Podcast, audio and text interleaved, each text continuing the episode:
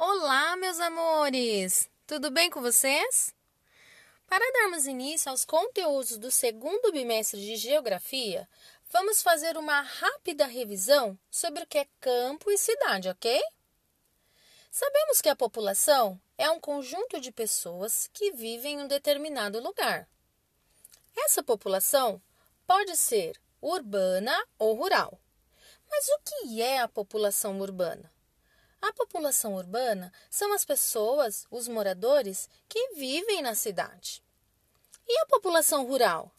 A população rural são as pessoas, os moradores que vivem no campo, ou seja, nos sítios, chácaras e fazendas.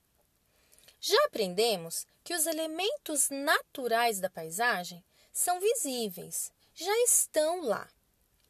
Se pensarmos a vida no campo, Sobre fazenda, já imaginamos ver muitas árvores, animais, rios, poucas casas, algumas pessoas.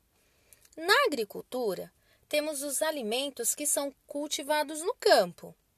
Já na pecuária, é a criação de animais, bois, vacas, ovelhas, entre outros. A vida no campo também é caracterizada por muitas festas e tradições. Um exemplo é a dança da uva, onde os imigrantes italianos, após a colheita, pisavam nas uvas para a fabricação de seus vinhos. Mas e a vida na cidade? Quando pensamos em uma cidade, vemos uma paisagem construída e modificada pelos homens. Essas construções na cidade também são consideradas elementos culturais da paisagem. Vemos nessa paisagem muitos transportes de carros, motos, caminhões, muitas pessoas e comércios constantes. Devemos lembrar que cada cidade possui suas características próprias, como sua história e cultura. Por último, temos algo de muita importância em um município.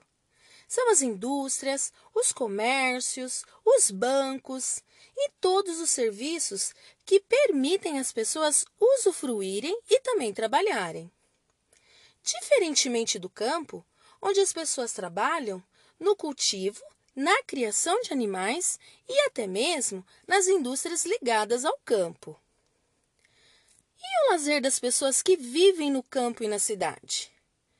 No município, as pessoas se divertem indo em parques, zoológicos, cinemas, teatros. Já no campo, as atividades de lazer são passeios ecológicos, esportes de aventuras, entre outros. Para terminarmos, na cidade, as pessoas dependem de serviços públicos, ou seja, muitas pessoas trabalham para garantir melhores condições de vida para os moradores. Esses serviços são responsáveis pela coleta de lixo, iluminação, abastecimento de água, coleta de esgoto, transportes, serviços à saúde, educação, segurança e lazer. E esses serviços são mantidos com o dinheiro dos impostos arrecadados dos moradores. Sei que você ficou super atento e ligado nas explicações, mas se for necessário, escute o áudio quantas vezes você precisar, ok?